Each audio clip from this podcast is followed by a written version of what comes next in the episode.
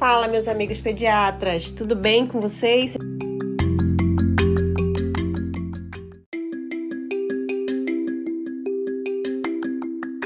Sejam muito bem-vindos a mais um episódio do nosso podcast da Cardio Parapedes. Hoje a gente vai conversar um pouquinho sobre hipertensão.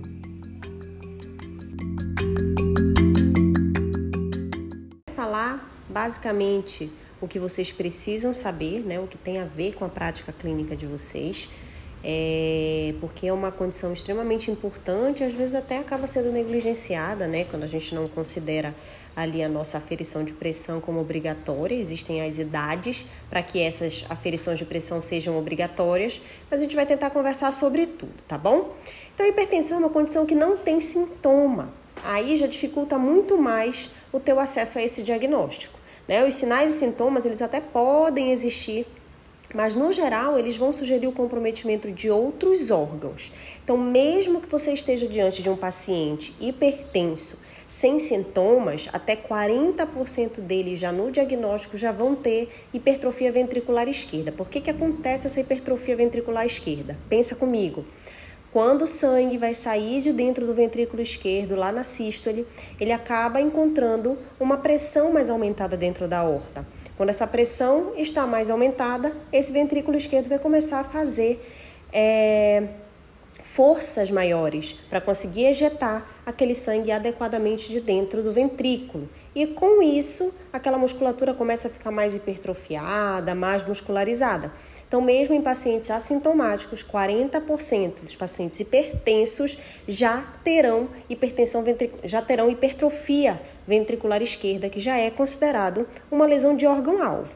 Por esse motivo, primeiro que nós temos uma criança sem sintoma e 40% delas, é, mesmo sem sintoma, já terão lesão de órgão-alvo, pelo menos é, anualmente nós temos obrigação lá no nosso consultório de pericultura, lá no nosso pacientinho, acompanhando peso, acompanhando estatura, acompanhando alimentação, é, de aferir PA em todas as crianças acima de 3 anos. Existem algumas indicações para que toda consulta você faça aferição de PA, mas são condições específicas, né? Então, pacientes como por exemplo com obesidade, com doença renal, pacientes que seguem ali em acompanhamento com a coarctação de aorta, que são diabéticos ou que fazem uso de medicamentos que tem potencial de aumentar a pressão dos nossos pacientes, né? Então, que tem potencial é, de fazer algum tipo de comprometimento cardiovascular, como os, os, os antidepressivos, como os anticonvulsivantes, né? Então, esse é um grupo de pacientes que você não vai fazer o protocolo de medida anual acima dos três anos, você vai aferir PA em todas as consultas. Mas fora esses pacientes, existe um grupo de risco que indica a necessidade de aferir pressão arterial antes mesmo dos três anos. Quem são essas crianças? São os bebês que nasceram prematuro, é, muito baixo peso, que tiveram restrição no crescimento intrauterino, que tem antecedente é, de estadia ali na nossa UTI neonatal, né? principalmente os pacientes que fizeram catéter umbilical, cardiopatia congênita operada ou que não foi alterada, ou que não foi operada ainda, principalmente as condições de aorta, né? Pacientes com mito de repetição, hematura, proteinúria, então condições renais que façam, que predisponham a, a, que são, na verdade, fatores de risco para hipertensão, nefrouropatias, pacientes transplantados ou com qualquer tipo de doença oncológica que estejam em tratamento ou que mesmo aqueles que ainda não estão em tratamento, e após o tratamento, também lembrar que, as, que as, os medicamentos quimioterápicos, claro que eles estão sendo cada vez mais revisados, cada vez mais aprimorados, mas esses medicamentos oncológicos, eles têm uma, uma cardiotoxicidade importante, então é necessário fazer aferição antes mesmo dos três anos nesses pacientes. Doenças crônicas como neurofibromatose, esclerose tuberosa, anemia falciforme e pacientes com doenças que predisponham à hipertensão intracraniana, certo? É, lembrando que todos esses, esses pacientes desse grupo de risco têm indicação de aferir PA antes dos três anos, né? Então, já na primeira consulta de pericultura, e aí você pode fazer medida anual também, como os pacientes de rotina, que não tem nenhum fator de risco. Então, se você, se eu, se eu tô te falando que essa é uma doença que dificilmente vai te dar sintomas, como é que a gente vai suspeitar é, de hipertensão? ou você tem sintomas associados a uma causa de base, a uma doença de base, ou você vai suspeitar realmente examinando o seu paciente. Como é que a gente faz a ferição adequada dessa pressão arterial. Você vai fazer pelo método auscultatório. O ideal é que na sua primeira consulta de pericultura, o bebê chegou lá com indicação de aferir PA, ou seja pela idade, seja pelo grupo de risco, seja por, por doença pré-existente. Na primeira consulta você vai aferir é, PA nos quatro membros, deixar registrado e após isso você só precisa fazer uma aferição em um dos membros, né, da preferência pelo membro superior direito ou esquerdo, se não tiver nenhuma alteração nessas quatro aferições de PA. Lembrando que, que diferença de pressão entre os membros superiores entre membros superiores e inferiores é até 10, 15 milímetros de mercúrio não é uma diferença significativa, tá? Quando a gente passa para membros inferiores, é, você tem dois tipos de técnica. Você tem a técnica auscultatória na artéria poplítea, né? Então, deita o paciente lá em decúbito ventral, vai fazer é, as, seguir as regras de aferição de PA usando o manguito adequado para cada membro. É, lembrando que o manguito do braço normalmente não vai ser o mesmo manguito da perna, então você precisa ter aquele kit de pressão arterial para fazer isso adequadamente. Então, o método auscultatório na artéria poplítea com paciente em decúbito ventral ou o método palpatório no pulso pedioso. Como é que funciona o método palpatório no pulso pedioso? Você vai colocar na perna do paciente, não na coxa, na perna, o manguito você vai palpar o pulso pedioso do seu paciente, insufla o manguito até que esse pulso pedioso suma. Quando esse pulso pedioso desaparecer, você vai desinsuflar esse manguito até que ele reapareça. Quando o pulso pedioso reaparecer, você vai ter é, a sua medida de pressão arterial sistólica. Então, lembra, no, na, na, no método de, de aferição de PA, palpatório, lá na, nos membros inferiores, no pulso pedioso, você não tem pressão arterial diastólica, você só consegue identificar a pressão arterial sistólica, ok? Uma das coisas que contribui muito para uma aferição adequada de membro superior nas crianças é, se você tem um paciente que você está aferindo PA menor de 3 anos, o ideal é que ele fique em decúbito dorsal, né? Você vai ter uma aferição mais fidedigna se ele tiver mais do que 3 anos, você pode sentar esse paciente e colocar o braço na altura do coração. Aí a gente vai ter uma aferição mais tranquila, mais adequada para esse nosso paciente. Com relação às regras do tamanho do manguito, a gente tem 80 a 100% da circunferência do braço precisa ser coberta por aquela câmara de ar do manguito, né? Não é o manguito inteiro. Então, quando a gente fala de 80 a 100% do comprimento do manguito, é o comprimento da câmara inflada, tá? Daquela, daquela câmara que consegue é, ser inflada com a bombinha lá, com o nosso gás. Não é o, o, tamanho do, do manguito inteiro, porque tem parte do manguito que é só velcro, tá? Então aquela estrutura precisa ter 80 a 100% da circunferência do braço. Além disso, é, com relação à distância ombro-cotovelo, você tem que cobrir dois terços dessa distância no seu paciente. Então, o que, que a gente fica avaliando ali? É, a gente vai fazer, é, vai utilizar esse manguito de acordo com o tamanho da criança? Não, isso daqui não é uma regra, né? Não é o que você precisa, por exemplo, tamanho, idade. Ah, um paciente de 10 anos é o manguito 10. Ah, um paciente de 7 anos, de tal altura, é o manguito 8. Não, não é assim que funciona. Você vai pegar o manguito todas as vezes e você vai aferir. Até porque o manguito do braço nem sempre vai ser o mesmo manguito da perna na mesma criança. Quando você tem essas medidas, a gente tem uma tabela agora que foi muito facilitada na diretriz de 2017 de hipertensão, que é a, de 2019 de hipertensão, que é a mesma é, da diretriz de nefrologia da Sociedade Brasileira de Pediatria é, de 2017, que é uma, uma tabela muito facilitada, que lá na nossa primeira linha né? Nós temos a altura, a estatura em centímetros da criança e na primeira coluna lateral é, direita dessa tabela, você vai ter os percentis de idade, tá? Então você vai conseguir é, correlacionar idade com estatura e avaliar qual é o percentil que está a pressão do seu paciente. Lembrando que as crianças maiores de 3 anos não existe ainda uma tabela específica para adolescentes, né? Então, crianças de 13 anos a gente vai usar as mesmas medidas de adulto, mas é necessário que a gente avalie caso a caso, porque os nossos pacientes é, que ainda não entraram em puberdade, mesmo com 13 anos de idade, eles a gente precisa avaliar com um pouquinho mais de delicadeza, porque essas tabelas de adulto e crianças acima de 13 anos contam melhor para crianças que já entraram em puberdade, certo?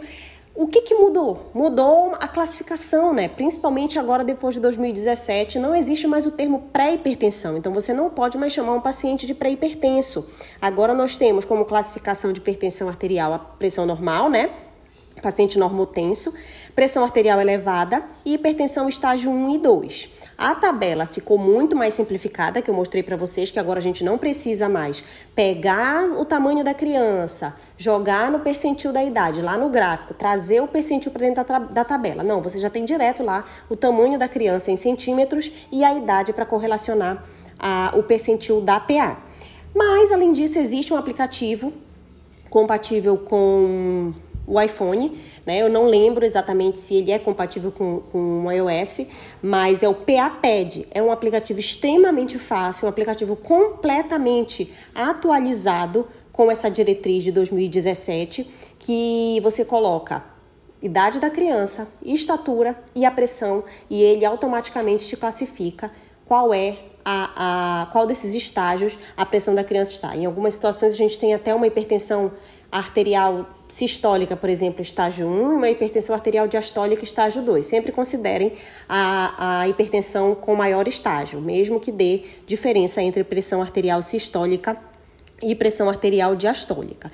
Com relação aos valores, né, nós temos a normotensão. Toda criança que tenha uma PA abaixo do percentil 90, hipertensão, pressão elevada, pressão arterial elevada, uma pressão arterial que esteja acima do P90 mais abaixo do P95 e já a hipertensão é, arterial estágio 1, essa PA precisa estar acima ou igual ao P95.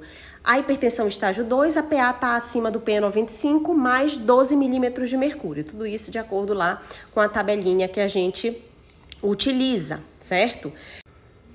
Acima do percentil P95 mais 12, que seria hipertensão estágio 1, nós vamos estar provavelmente diante de uma urgência hipertensiva.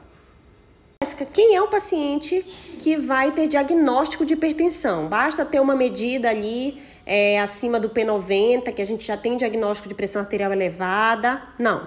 Se você tem uma medida maior que o P90, que aí já seria acima de pressão arterial elevada, você vai repetir mais duas vezes no mesmo atendimento e vai tirar uma média para classificar esse seu paciente. A partir daquele ponto, você deu a primeira classificação da primeira consulta, mas você vai precisar fazer três consultas com PA maior que P95 para poder fazer o diagnóstico de hipertensão nesse paciente. Claro que se você estiver diante de um paciente com uma pressão menor que esses níveis, mas já com lesão de órgão-alvo ou então algum outro fator de risco que você desconfie, bem, eu acho que essa pressão desse paciente está dando um pouquinho mais baixa, mas pode ser que em casa ele esteja fazendo uma pressão mais alta, né? Tem que lembrar lá das nossas condições da, da hipertensão mascarada, da hipertensão do avental branco. Então, um paciente com lesão de órgão-alvo é, que tenha uma pressão limítrofe no seu consultório, desconfie que ele pode fazer pressões mais altas em casa, tá? Então, mas para você dar o diagnóstico de hipertensão, você precisa de três visitas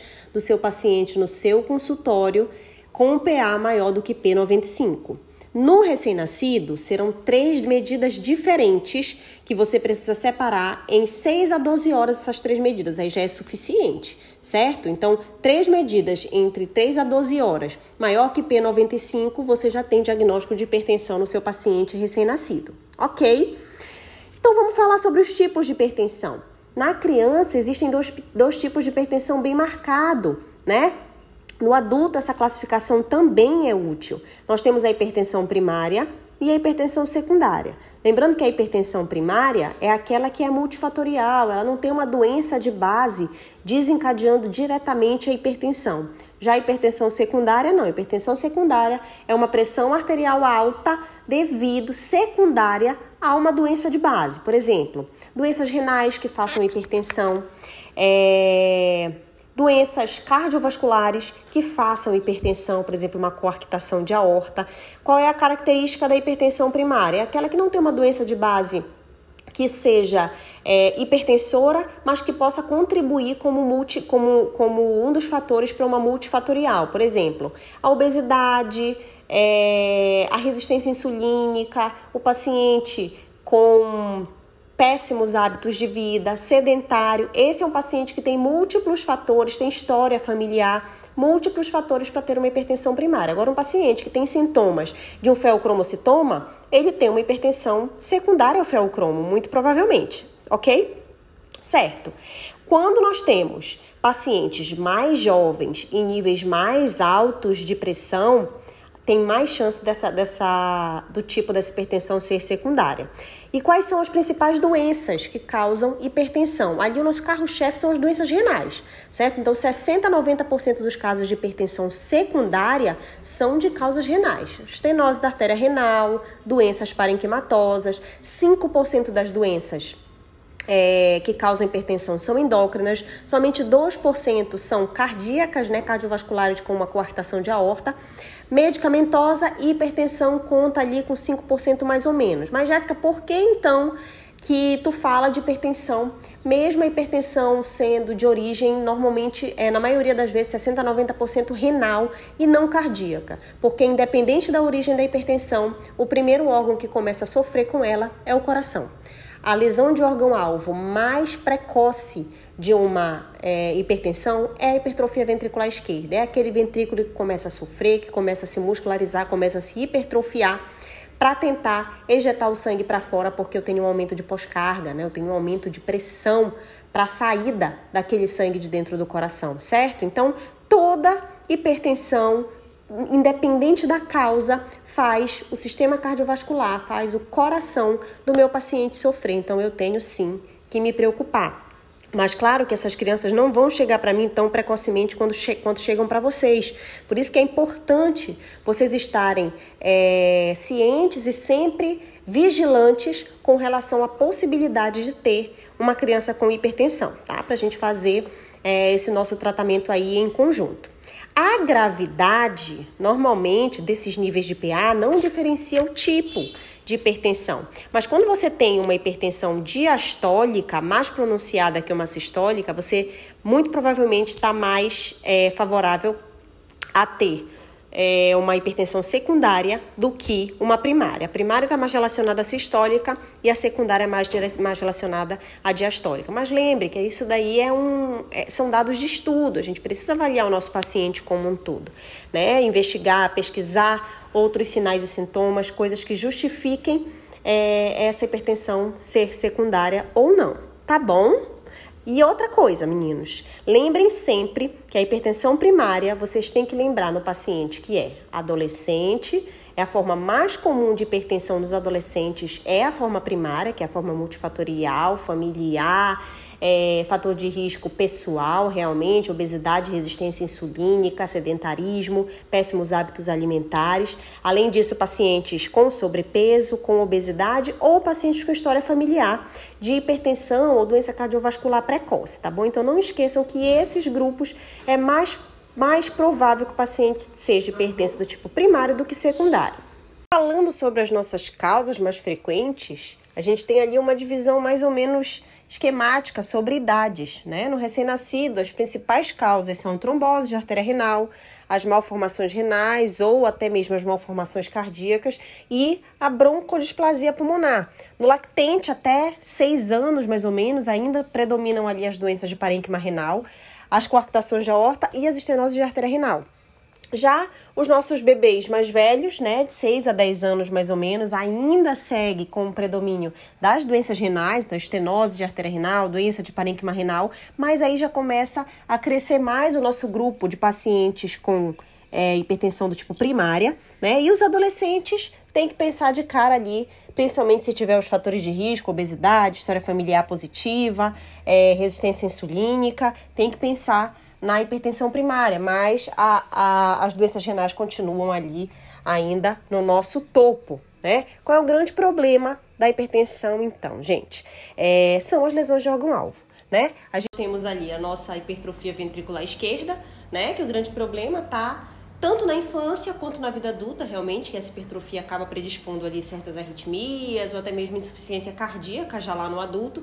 Mas tem que lembrar que todo o sistema cardiovascular está sob alta pressão quando esse paciente está hipertenso. Né? Então a carótida espessa, a retina começa a ter uma lesão arteriolar, o próprio rim, né? Então toda a vasculatura desse paciente pode começar a sofrer por conta dessa, desse aumento de pressão. E para a gente descobrir como é que esse paciente está, se ele tem sintomas, se ele tem, na verdade, diagnóstico de hipertensão, a gente precisa fazer alguns passos. O que, que a gente precisa? Então, bora lá para o que, que a gente vai ter que fazer para chegar no diagnóstico do nosso paciente.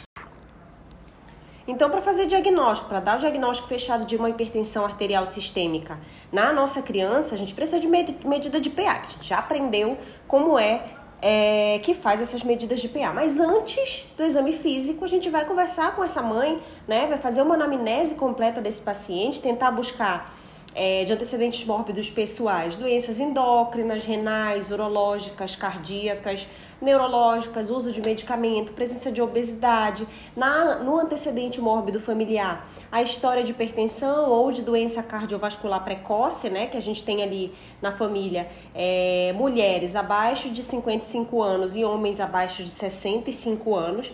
E além de perguntar sobre isso, a gente vai investigar é, essa, essa presença dessas doenças que possam desencadear algum nível de aumento de pressão arterial. Então, lá no exame físico, a gente pode procurar se o nosso paciente é taquicárdico, pensando ali na taquicardia, a gente pode identificar doenças endócrinas, presença de algum tipo de tumor, de liberação de catecolaminas, né?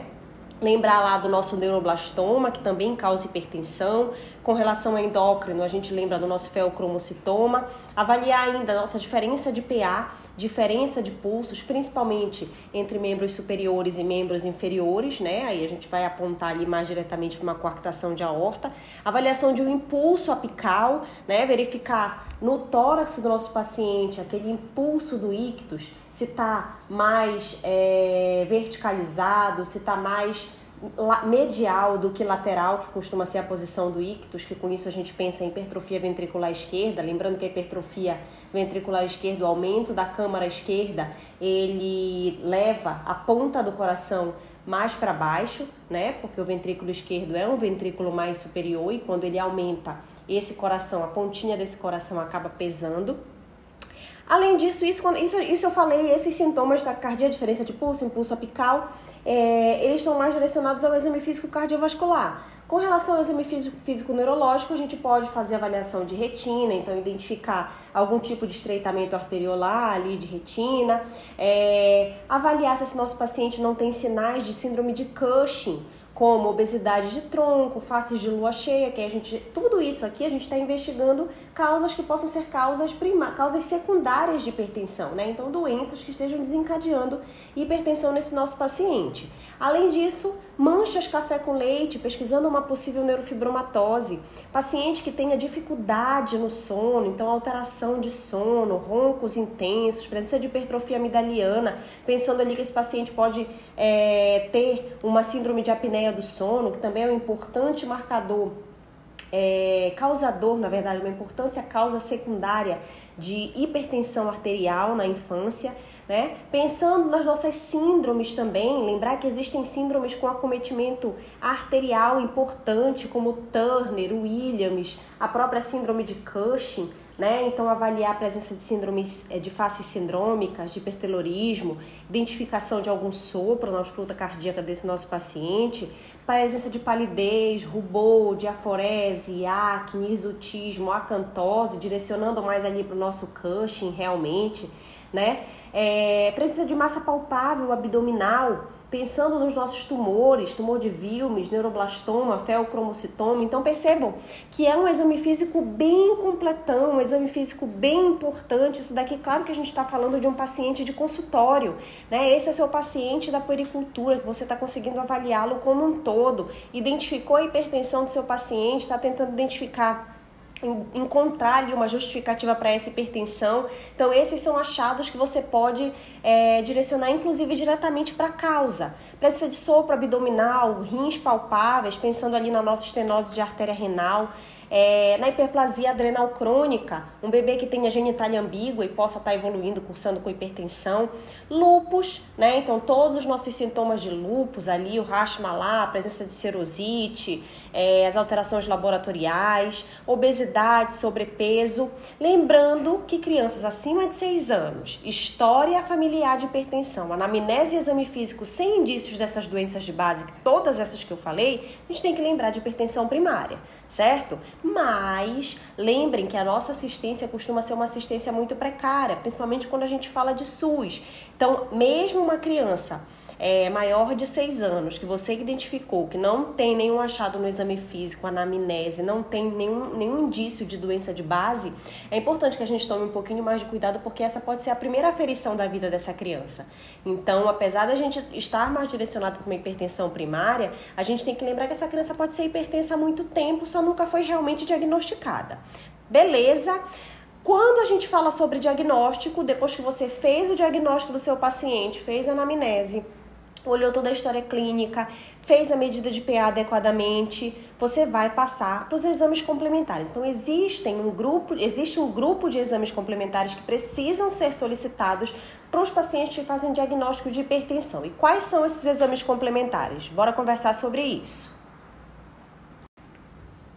Sobre os exames complementares, é, todo paciente com diagnóstico de hipertensão tem um grupo de exames que você precisa fazer, assim, logo de triagem, realmente, para investigar tanto a presença de lesão de órgão-alvo quanto a causa. O que, que pode estar tá causando, o que, que pode estar tá desencadeando aquela hipertensão arterial, até para a gente descartar ali a possibilidade de uma hipertensão primária, né? Que são eles: hemograma, perfil lipídico, o ácido úrico, a glicemia e o EAS com a urocultura certo? E de acordo com a suspeita clínica ali, é, de acordo com o que você avalia que esse paciente tenha de possibilidade de doença de base, aí você vai direcionar um pouco mais os, sintomas, os, os, os exames, certo?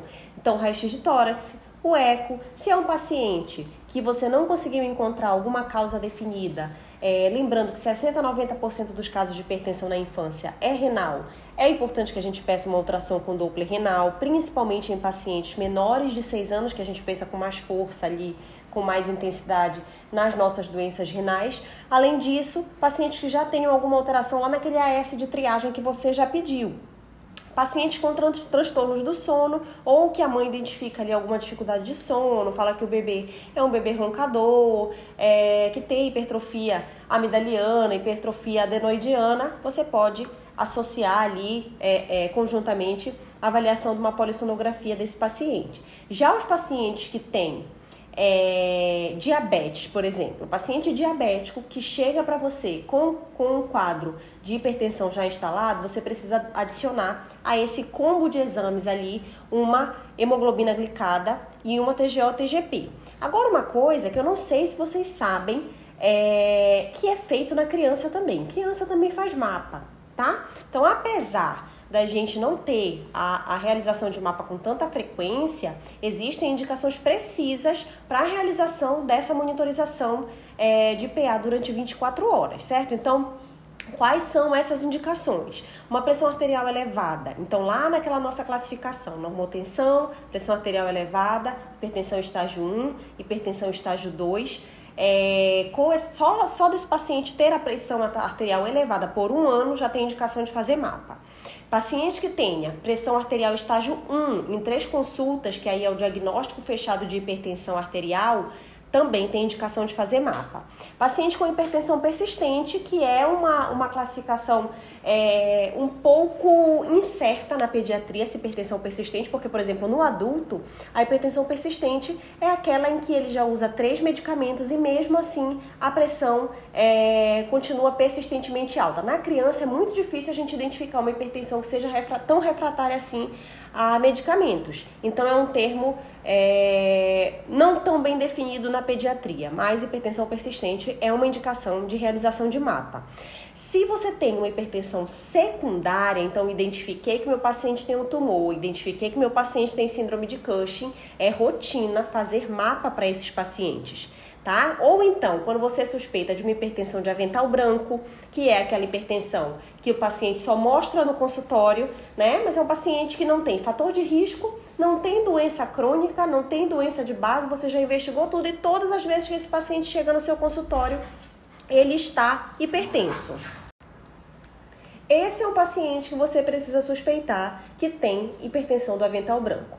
Ou outro paciente que é o nosso paciente da hipertensão mascarada. É aquele que chega no seu consultório tem vários fatores de risco para hipertensão primária. É um paciente obeso, com resistência insulínica. Quando você faz um ecocardiograma, tem hipertrofia ventricular esquerda. Ou então tem outras lesões de órgão-alvo, espessamento de carótida. Ou algum outro tipo de lesão de órgão-alvo. Mas todas as vezes que ele chega no seu consultório, pressão normal. Esse é um paciente que pode, tá, pode ter hipertensão mascarada. Você precisa avaliar melhor a pressão desse, desse seu bebê com o mapa, tá? E a, a, a possibilidade do seu paciente ter hipertensão noturna, que é aquele paciente que quando dorme não faz o descenso de PA, não faz a queda de PA esperada, ou então que tem um aumento de PA mais acentuado, mais pronunciado ali é, no período matinal, certo? Já os pacientes com doença renal crônica e diabetes mellitus também têm indicação de mapa, porque quando a gente consegue controlar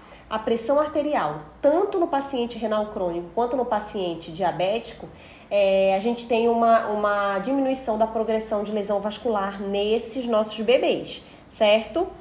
E o que, que a gente procura, além desses, desses é, exames de triagem, além do mapa, o que, como é que a gente consegue investigar melhor as nossas lesões de órgão-alvo? No coração, o que a gente mais tem indicação é o ecocardiograma, no adulto é o eletrocardiograma, mas na criança o eletrocardiograma não é tão sensível quanto é, o ecocardiograma, então o ideal é que para avaliar a hipertrofia ventricular esquerda você solicite ecocardiograma. Nos é, na avaliação de lesão de órgão-alvo renal, se o paciente já tiver algum indício de lesão renal, tiver alteração de AS, tiver proteína ali naquele, naquela urina simples, você vai solicitar microalbuminúria. É, não é um exame que você solicita de rotina, justamente porque não existem é, é, evidências de que essa microalbuminúria está relacionada a gravidade de hipertensão nos nossos pacientes, porque a, a, a microalbuminúria pode estar completamente relacionada à lesão renal dele, certo? Então não é um marcador de gravidade para o nosso paciente pediátrico, certo? Então, se essa nossa doença é uma doença silenciosa, por que, que a gente precisa tratar o paciente hipertenso? Porque existe um alto risco de evoluir com lesão de órgão-alvo, tá? Além de evitar lesão de órgão-alvo, o tratamento busca também evitar a manutenção dessa hipertensão na vida adulta. E o que a gente faz para tratar esse nosso paciente? Vamos aprender sobre o que fazer para tratar a hipertensão da nossa criança.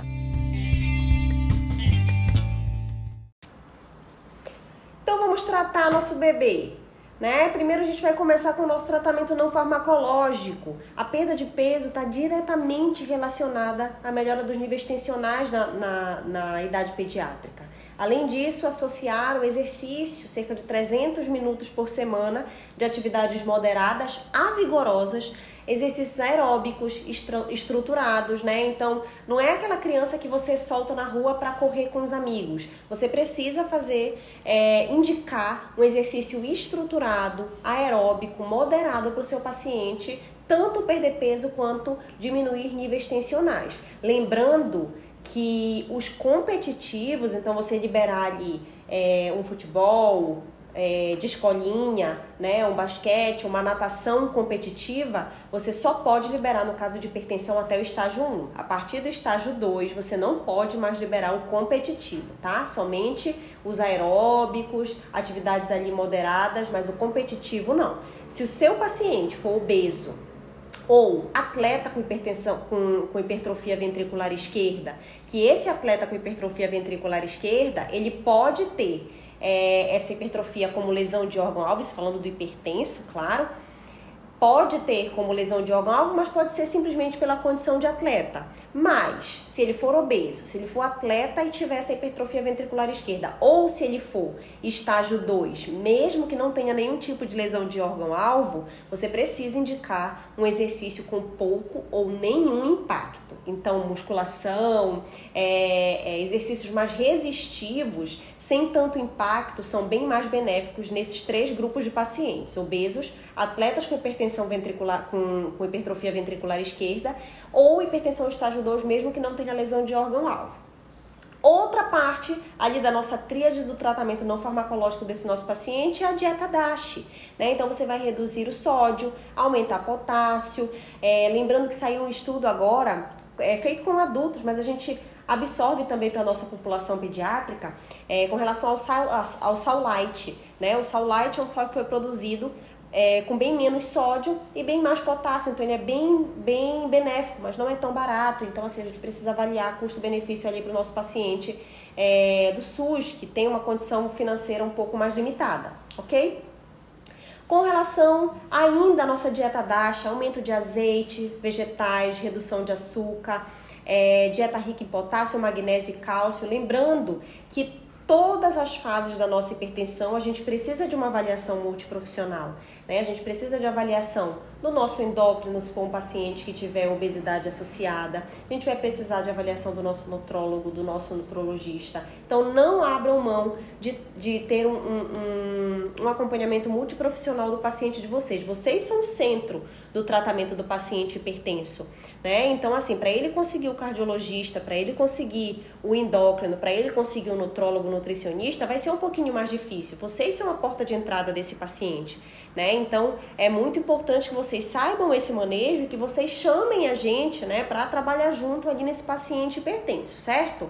Mas digamos que não deu muito certo ali aquele seu tratamento não farmacológico, você vai precisar entrar com tratamento farmacológico. Mas existem algumas indicações além da falha do tratamento não farmacológico desse paciente. Então, o tratamento farmacológico, quem é que vai tratar?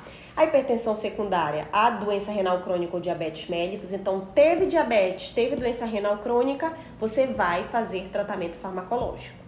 A hipertensão estágio 2, que não tem uma causa modificável. Então, ah, o paciente está com hipertensão estágio 2, mas tem uma síndrome de Cushing, mas tem uma, um, um, uma síndrome de Williams, que faz ali uma estenose renal é, progressiva sem, não tendo uma, uma causa modificável, você vai precisar fazer um tratamento farmacológico. Mas se o paciente tiver uma hipertensão estágio 2, mas for obeso, e quando ele perder peso ele reduz essa hipertensão, provavelmente você não vai é, precisar fazer esse tratamento farmacológico, tá? Além disso, a hipertensão refratária não farmacológica, que eu já falei para vocês que no geral a gente tenta ali por 3 a 6 meses, e presença de, de lesão de órgão-alvo. Então, teve hipertrofia ventricular esquerda, já inicia logo o seu tratamento farmacológico, não fica pensando muito, porque é, hipertrofia gera lesão muscular, né? E músculo é vida no coração. A gente precisa sempre lembrar disso. A nossa meta para tratamento farmacológico é manter uma PA menor que P90 só no doente renal crônico, no paciente, no bebezinho lá do, com doença renal crônica, que a gente vai trazer a nossa meta de PA para menor que P50. Como é que a gente começa esse tratamento, Jéssica? Como é que é feito? Então, inicia o primeiro medicamento na dose mínima e aí você vai aumentando. A cada duas a quatro semanas você vai aumentando esse medicamento até a dose máxima. Chegou na dose máxima do primeiro medicamento, não resolveu, você adiciona outro. A preferência para o segundo medicamento sempre vai ser a hidroclorotiazida, tá? Ou o indapamida, então um diurético tiazídico, que a gente dá preferência pela hidrocloro, que tem mais estudos na criança.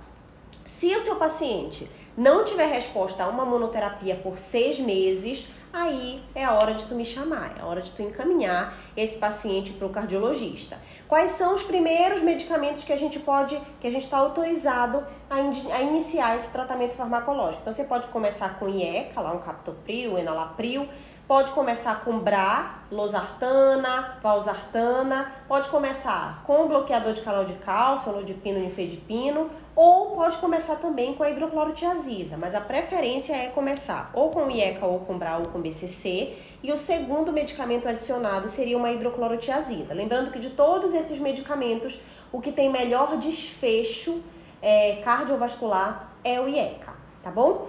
Quando você já chegou no primeiro medicamento, segundo medicamento e vai passar para o terceiro medicamento, aí a gente tem outras drogas de escolha, né? Então você pode usar os alfa-bloqueadores como a clonidina, os simpatolíticos de ação central como a prazosina e só aqui nesse momento que você vai utilizar beta-bloqueador para pressão, tá? E o beta-bloqueador utilizado para pressão é o carvedilol na infância ok? O propanolol e o atenolol, eles são medicamentos que não têm tanta evidência, não têm evidências fortes nem para adulto e nem para criança de serem antihipertensivos é, eficazes. A gente acaba usando para outros tipos de patologia, principalmente dentro da cardiopediatria, que a gente usa bastante o propanolol, mas não para hipertensão, certo? Além disso, como terceiro medicamento, a gente pode adicionar em vez da clonidina, da prazosina, do beta-block, a espironolactona, que é um, é um medicamento, é um terceiro medicamento extremamente é, benéfico, além de fazer uma, um sinergismo ali com a hidroclorotiazida, ele ainda poupa potássio, que a hidrocloro faz perder, né? E ainda tem uma inibição no remodelamento cardíaco, diminuindo a progressão dessa hipertrofia ventricular esquerda se o paciente tiver tá?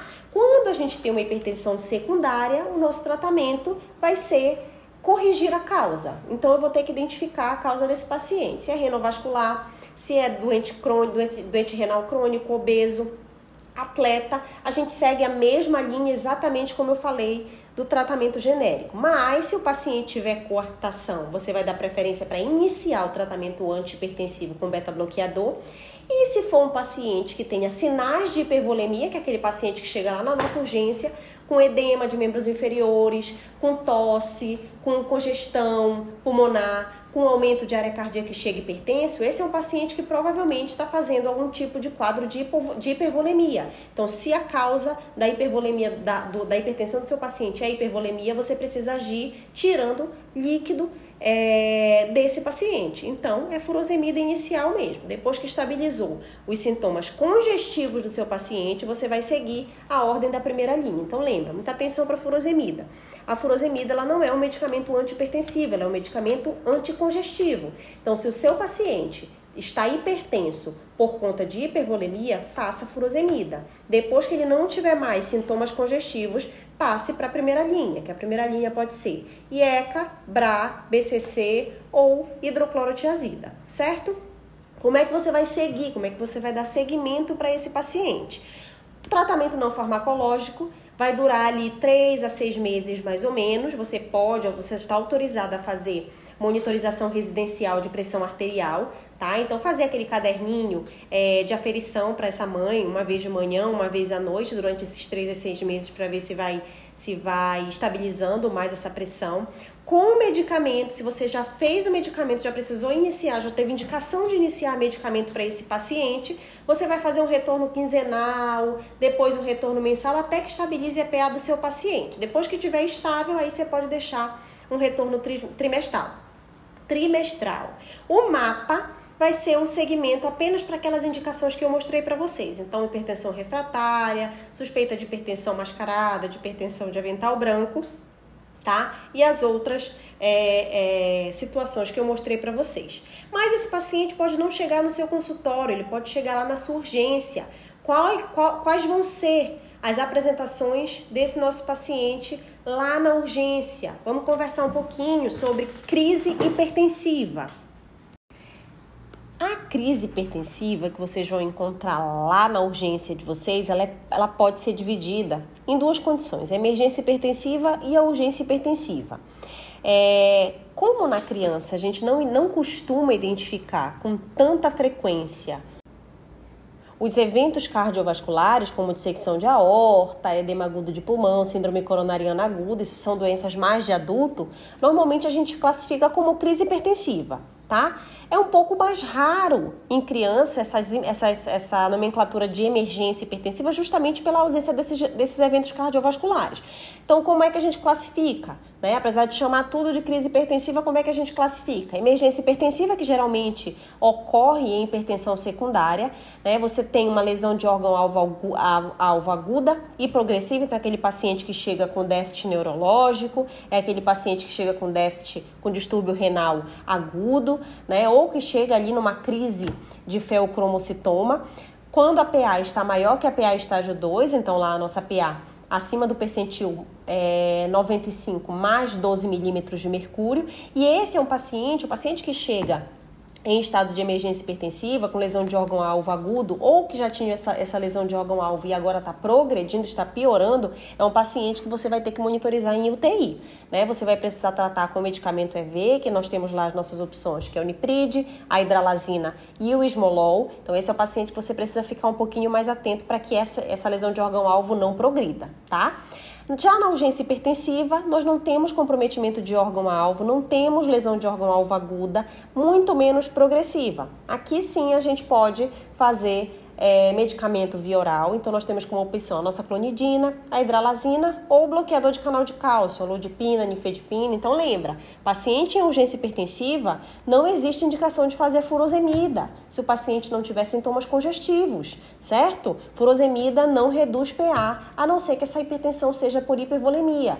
Então a indicação na urgência hipertensiva é hidralazina via oral ou bloqueador de canal de cálcio via oral, e nifedipino. Pode ser a clonidina também, mas a clonidina acaba sendo é, de um acesso um pouco menos fácil na nossa realidade. O ideal é que você consiga reduzir a PA desse paciente 25% em 8 horas e depois, em 24 a 48 horas, trazer essa PA até o P95. Então, a meta de alta de PA do paciente com, em urgência hipertensiva é o P95. Cuidado para você não reduzir muito a PA e fazer um hipofluxo cerebral. Então, como você vai dar alta para esse paciente com uma PA menor que o P95, você precisa fazer um segmento precoce. Então, 7 dias, 10 dias ali para aquele paciente retornar, seja na sua urgência, ou seja no consultório de um pediatra, seja no consultório de um cardiologista, certo? O que, que acontece é, nessas urgências, nessas crises hipertensivas?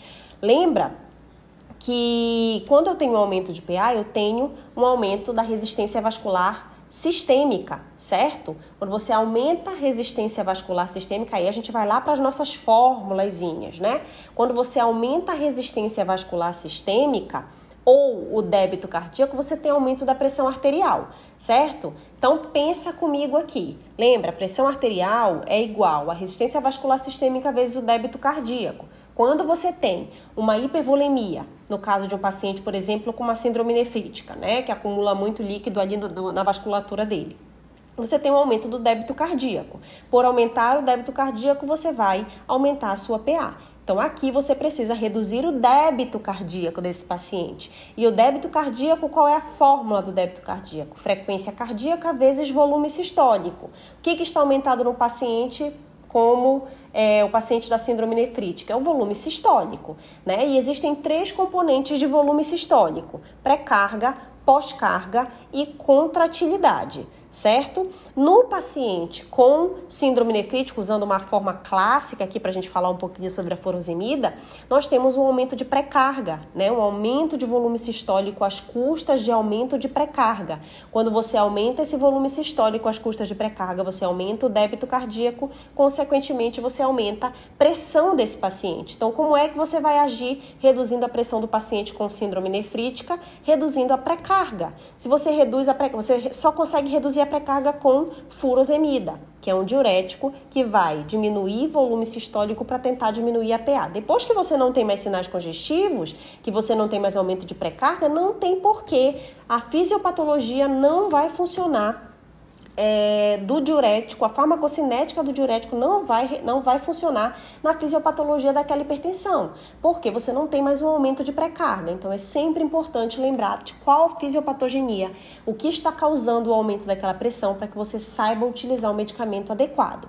E na urgência também existem investigações obrigatórias. Né? Você precisa, na urgência, se for um paciente instável principalmente, é, pesquisar a causa daquela hipertensão ou lesão de órgão-alvo, se ele tem algum tipo de lesão de órgão-alvo aqueles mesmos exames que a gente já falou.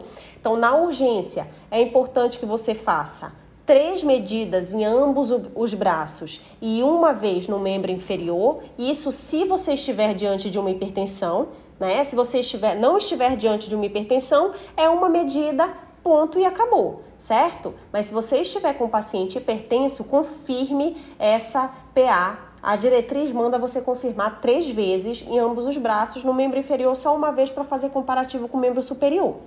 Além disso, os sintomas é, é, que o paciente vai trazer para você, além do diagnóstico de hipertensão, você vai conseguir direcionar você ali para possível doença de base. Então, precisa de dor torácica, de dor abdominal, de dispneia, de fadiga. No exame físico, a identificação de turgência, de pulsos diferentes, de sopro, de galope, de palpação hepática é, é, mais pronunciada. Avaliação neurológica, então sintomas neurológicos como tontura, cefaleia, visão, audição, alteração de fala, rigidez nucal. É, de avaliação renal, se o paciente chega com queixa de alteração no volume, na frequência do xixi, hematúria, no, edema, no, no exame físico edema, alterações urinárias macro, ou microscópicas, presença de massa abdominal, e esses também são pacientes que precisam daqueles exames mínimos que a gente já conversou, né? Então, um eletrocardiograma, um raio-x de tórax, um hemograma, uma creatinina, um potássio, uma urina, para investigar tanto a presença de lesão de órgão-alvo quanto é, a causa dessa hipertensão, né? Se não for uma causa tão evidente para gente, tão clara. Certo? Espero que vocês tenham gostado. Esse podcast está bem completinho, é, mas se vocês tiverem alguma dúvida, podem mandar que eu tento responder sempre que possível, tá bom? Um beijo, até a próxima!